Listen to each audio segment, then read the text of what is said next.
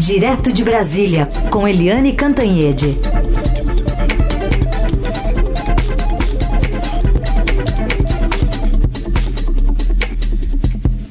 Oi, Eliane, bom dia. Bom dia, Raíssa e Carolina, ouvintes.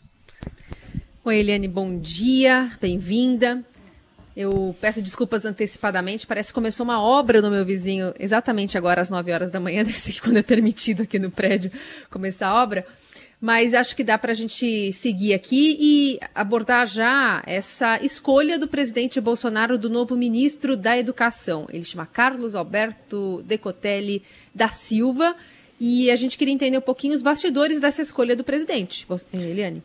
Pois é, porque o presidente estava conversando com o Renato Feder, que é o secretário de Educação do Paraná e que é um empresário da área de educação. E aí, de repente, surge o nome do Decotelli. Ninguém estava trabalhando com essa hipótese, foi uma surpresa, né? Eu dei, antecipei no Estadão uh, que seria o Decotelli, e fui ver o que, que aconteceu. Na verdade, o presidente achou o Renato Feder muito jovem, queria alguém mais, uh, vamos dizer assim, mais sênior. E o Decotelli tem várias vantagens. Primeiro, ele não tem nada a ver com o estilo Weintraub de ser. Ele não tem nada a ver com os olavistas, com aquele guru lá da Virgínia. E mas ele tem apoio da área militar. Então, isso está sendo considerado, a escolha do Decotelli está sendo considerada uma vitória da ala militar do governo sobre a ala ideológica, aquela dos filhos do Olavo de Carvalho, etc, etc, etc. O que é um indicativo de que essa guinada do presidente Jair Bolsonaro, essa metamorfose dele para Jairzinho Paz e Amor, vai de vento em popa. Ou seja, ele conseguiu dessa vez dizer não aos filhos e ao, à ala é, ideológica e seguir o bom senso ali, a maturidade dos militares. Agora, quem é o Decotelli? Eu conversei com a Priscila Cruz, que é uma grande educadora, que é do Todos pela Educação, e ela diz o seguinte: o Decotelli, primeiro ela elogia a pessoa do Decotelli, diz que ele é uma pessoa muito séria, muito equilibrada, que participa muito bem dos debates sobre educação e que ele é uma pessoa muito afável e ela usou até um adjetivo curioso. Ela disse que ele é uma pessoa doce no trato, ou seja, nisso é o oposto do Weintraub. Uh, além disso, ela disse o seguinte, que ele é, sim, um, um professor conservador, de ideias conservadoras na política e na educação, que tem uma visão na educação muito diferente da dela, mas que isso faz parte da democracia.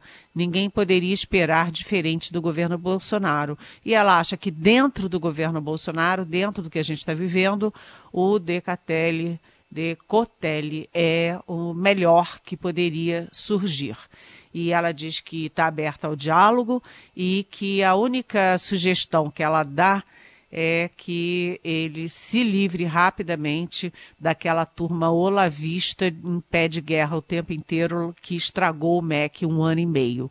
Ela disse, e eu concordo com ela, a Priscila Cruz, que se ele se ficar refém dos uh, olavistas do MEC, é, ele vai ter muito problema. Então é melhor limpar a área antes de assumir.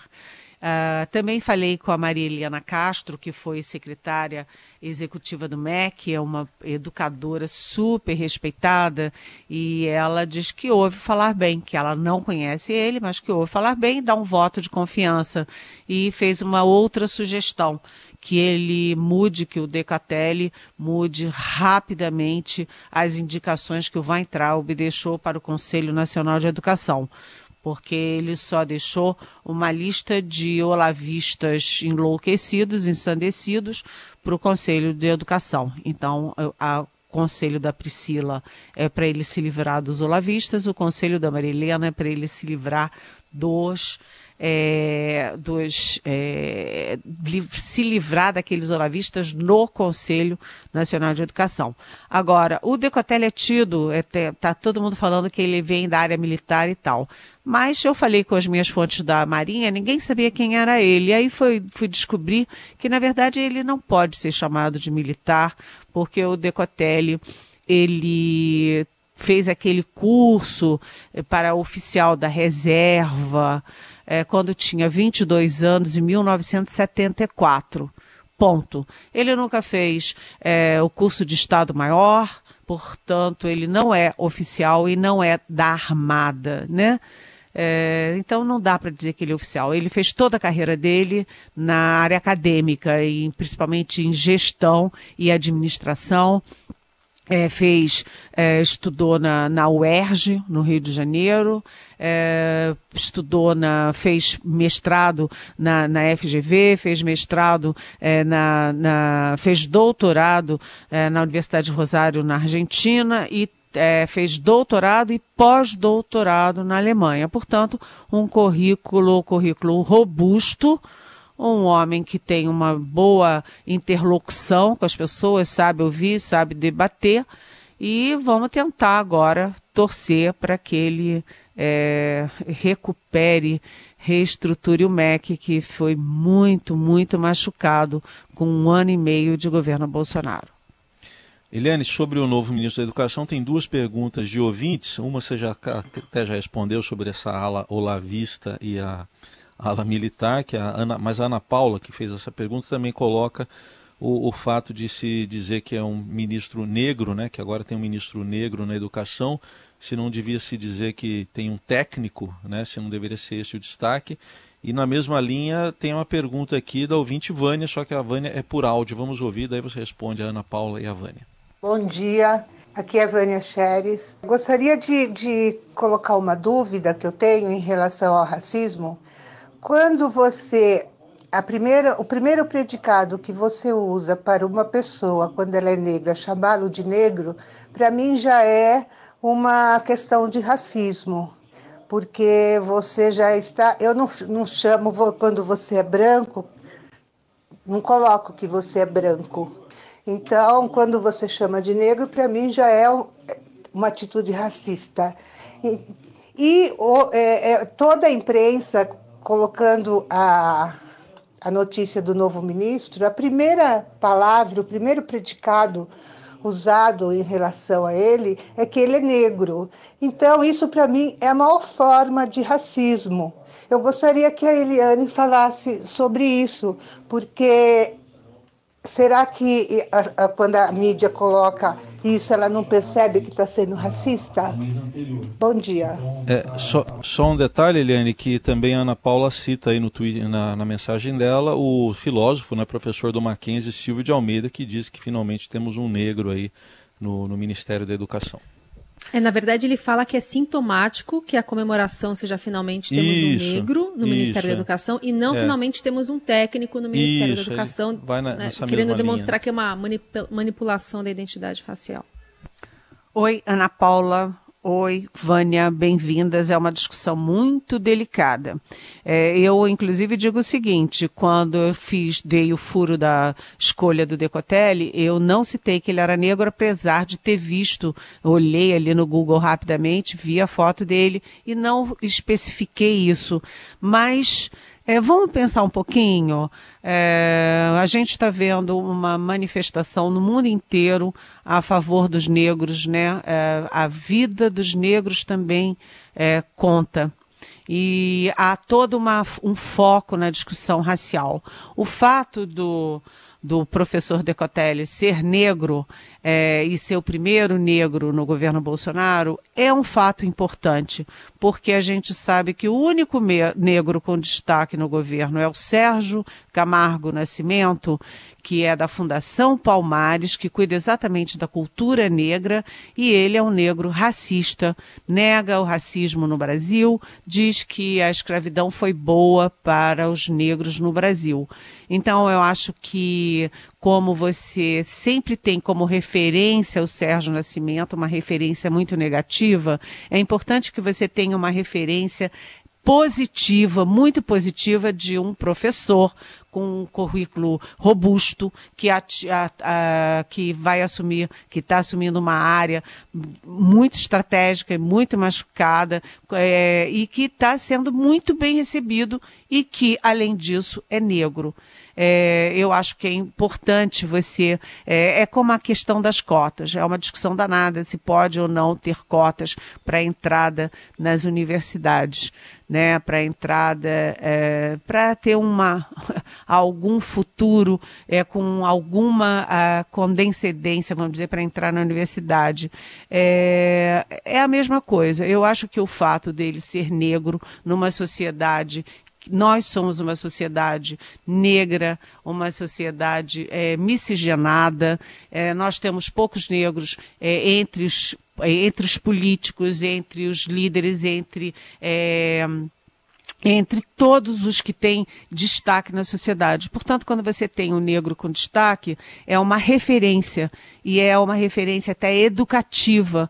É um bom momento para aquele menino negro que, em vez de ver que os meninos negros e pobres do Rio de Janeiro morrem com tiros dentro de casa, na escola, no parquinho, você tem negros que assumem o Ministério da Educação, um ministério mais importante para o futuro, não apenas deles, mas do nosso país.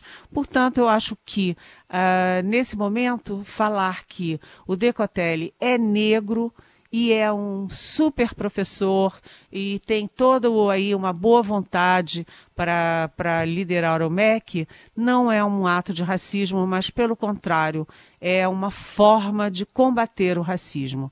Mas é uma opinião, né, gente? É uma opinião. Participação de Helene Cantanhede, direto de Brasília. Bom, Helene, agora o caso aí Flávio Bolsonaro, o caso Queiroz, o caso Rachadinhas, enfim, decisão ontem do Tribunal de Justiça do Rio de mandar o caso do senador Flávio pra, Bolsonaro para segunda instância. E como é que isso aí está sendo recebido, Eliane? Queiroz continua preso e a mulher dele ninguém sabe. Pois é, o HC, quer dizer, o pedido de habeas corpus da defesa do senador Flávio Bolsonaro tinha duas frentes, dois pedidos, né?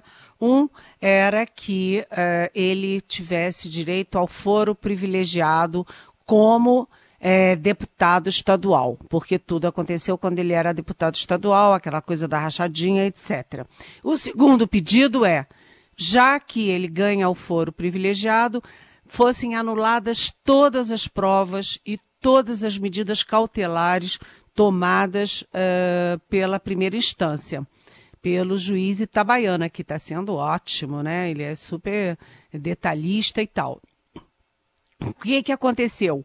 O, o TJ, os, os, as, os três desembargadores do TJ decidiram uh, meia vitória e meia derrota. A vitória é que eles deram uh, o direito a foro privilegiado, ou seja, o Flávio Bolsonaro sai correndo como ele queria do Itabaiana, da primeira instância, e vai para o TJ, para o órgão especial do TJ. Segundo, ele perdeu, ele ganha tempo, né? Porque tudo isso ganha tempo, sai de um, vai para o outro, vai, começa a analisar tudo, etc.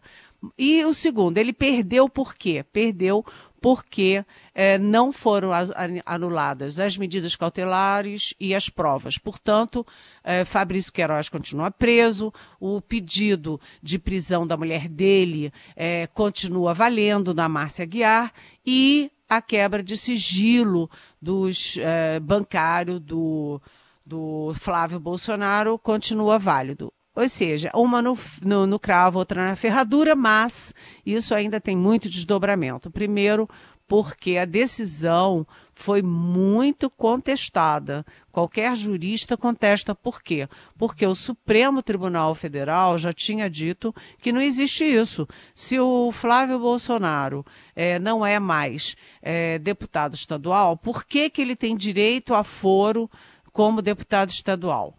Né? Então, isso, evidentemente, o Ministério Público vai recorrer, isso vai chegar no TJ, é, do STJ, depois no Supremo e vai cair.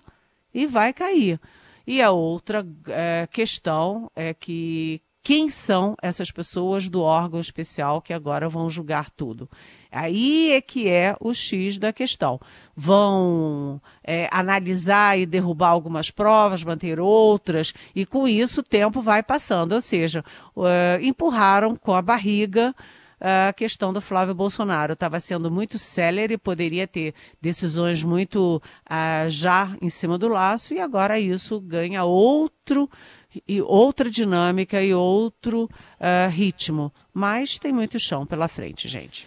Aliás, ainda sobre esse assunto, Eliane, é, duas notícias das últimas horas. A Veja publica uma entrevista aí com o advogado Frederico Vassef. Agora ele dá outra versão, diz que escondeu o Queiroz lá em Atibaia porque o Queiroz seria assassinado e tentariam incriminar a família Bolsonaro. E na TV Band, o nosso colega Rodrigo Hidalgo revela que o, o Queiroz passou uma temporada no apartamento da família do ACF no Guarujá, de frente para o mar. Roteirista do Brasil está repetindo aí Guarujá e Atibaia ultimamente. É, Guarujá e Atibaia, realmente. Agora, gente, vamos pensar o seguinte: é, quem é que dá um tostão furado por alguma coisa, qualquer coisa que o ACF fale? Quem é que dá um tostão furado? Ele diz que não conhece o, o Fabrício Queiroz. Aí o, Fabrício Queiroz aparece dentro da casa dele há um ano. Né? Quer dizer, o Heisen põe dentro da casa dele durante um ano um sujeito que ele não conhece, nunca viu. É estranho. Eu ia dizer, ô Carolina, o Heisen tá esquisito, hein? Tá. É, tá esquisitão, né? aí o ACF diz que não conhece. E aí diz que não sabe. Aí diz que não viu. Ele nunca viu, nunca sabe, nunca nada. E agora aparece com essa história na Veja de que é, ele escondeu o Fabrício Queiroz da cabeça dele, porque ele não falou, não deu conhecimento ao Jair Bolsonaro e ao Flávio Bolsonaro. Viu, gente? Ele não falou é. nada, ele escondeu o Queiroz, o Jair e o Flávio nem sabiam cadê o Queiroz. E aí ele diz isso, que é porque é, ele concluiu que o, o, Fabrício Queiroz ia ser assassinado e iam jogar a culpa no, no Jair Bolsonaro e no, no Flávio Bolsonaro. Ou seja, o que a gente vê disso tudo é que ele é um bom é, roteirista, ele é um bom. Ele devia mudar de profissão, deixar de ser advogado, até porque ele não tem nenhuma causa importante no currículo, apesar de virar do nada é, advogado da família, da família número um da República, e ele devia trocar de profissão, deixar de ser advogado e virar um bom escritor um bom romancista, porque ele mente muito e ele tem uma imaginação fértil, né? É, só um aviso, não temos vagas aqui, só para esclarecer. não temos vagas, estamos lotados. Chega. É... Eliane, Na casa da é, Carolina não pode ninguém esconder, porque agora com essa obra aí, ninguém vai querer se esconder na casa da ninguém Carolina. Ninguém vai querer, nossa senhora. É, Eliane, é, só para fechar, lembrar que a gente está com uma nuvem de gafanhoto, né, entrando no Brasil também. Enfim, tem, tem várias situações aqui no, no noticiário nacional que dariam é, bastante pano para manga se alguém quisesse colocar também. Ó, vou falar um pouquinho sobre o ministro general Augusto Heleno, que sumiu, né, Eliane? Não está aparecendo muito, né? É, se vocês olharem o general Augusto Heleno, era sempre o primeiro da foto é, do Bolsonaro é, em viagens, subindo o avião, descendo o avião, em solenidades no palácio, em solenidades militares. Ele estava sempre ao lado do presidente. De repente, ele sumiu e as minhas fontes militares começaram a botar é, minhoca na cabeça. Por que, que o Augusto Heleno sumiu? Ele é uma figura-chave no governo, foi quem, um general de quatro estrelas, é, tríplice coroado, foi quem avalizou a, a candidatura do uh, Bolsonaro para a área militar, que tinha muita resistência ao Bolsonaro, e de repente ele some. Mas ele some das fotos, mas está aparecendo muito no, no noticiário. Primeiro por aquele ofício é, em que ele diz que ele desmente né, o presidente da República, ele desmonta a versão do presidente de que o presidente estava preocupado não com a Polícia Federal, mas com a sua segurança no Rio de Janeiro, que ele não podia mexer em ninguém, que não deixava ele mexer em ninguém, então que ele ia derrubar tudo, derrubava até o ministro. Só que o Augusto Heleno disse: olha, isso aí não é com a gente, não, não é com o GSI, não porque foram trocados três é, chefes da segurança do presidente no Rio de Janeiro. Ou seja, o presidente diz que não consegue mudar ninguém, mudaram três. Logo, o presidente não estava se referindo ao GSI e à segurança. Estava, sim, como acusou o ministro, ex-ministro Sérgio Moro, é, o, tinha no alvo exatamente o, a Polícia Federal e a gente viu tudo o que aconteceu depois, né? É, agora, o Heleno ontem, general Heleno ontem, entrou novamente na roda, porque o Procurador-Geral da República, Rodrigo Aras, é, Augusto Aras, né? Desculpa, Augusto Aras, é, a, pediu, abriu uma investigação preliminar sobre aquela declaração de Heleno quando o Celso de Mello, ministro do Supremo, pediu, mandou para a PGR uma avaliação sobre a apreensão do celular do presidente, o Heleno fez uma nota dizendo que se apreendessem o celular do presidente da República, isso teria consequências imprevisíveis na estabilidade do país. E o pior é que ele teve apoio do ministro da Defesa, general Fernando Azevedo e Silva. E agora, depois eles até se recuaram, é, viram que tinham se excedido e tal, mas agora está é, tá aberta uma investigação preliminar que pode eventualmente chegar ao inquérito é, criminal. Mas aqui entre nós, baixinho, em família, aqui em Brasília, ninguém está acreditando que isso vá longe, não. Foi uma forma do, da PGR demonstrar independência e aí é, dar uma satisfação e tal, mas ninguém acredita que esse, essas investigações vão deixar de ser preliminares. É, foi mais para constar do que para realizar. Muito bem, e a gente vai chegando ao final dessa semana com o presidente Bolsonaro um pouquinho mais calmo, né, Eliane? Como você escreveu, mais paz e amor na sua coluna de hoje. Vamos ver se ele vai participar dos atos no final de semana ou vai permanecer mais quietinho no canto dele. Você me dá um segundinho para eu continuar, para eu concluir? Posso? Vamos. É, é, importante falar isso. A minha coluna de hoje chama Jairzinho Paz e Amor, porque o presidente fez uma inflexão. Se vocês olharem o discurso dele ontem pro, com Toffoli, com o presidente do Supremo, é, era outra voz, outro tom e outro gestual. O presidente sentiu o golpe, se sentiu isolado, viu que ele perdeu, estava perdendo apoios em todas as frentes e aí ele agora escolhe o Decotelli para a educação, ele ameniza o discurso em relação aos outros poderes e ele parou de estimular e de participar de atos com cunho golpistas é, lá no, no Palácio Planalto. Ou seja, o presidente está ouvindo mais os militares e está deixando de guerrear o tempo inteiro. Para quê? Por uma questão de sobrevivência no mandato. Eliane Cantanhede, respondendo as perguntas dos nossos ouvintes, participando aqui no, na última meia hora do Jornal Dourado. Lembrando, esse, essa coluna fica disponível para você ouvir também em podcast já já nas plataformas do Estadão. Eliane, bom fim de semana. Até segunda.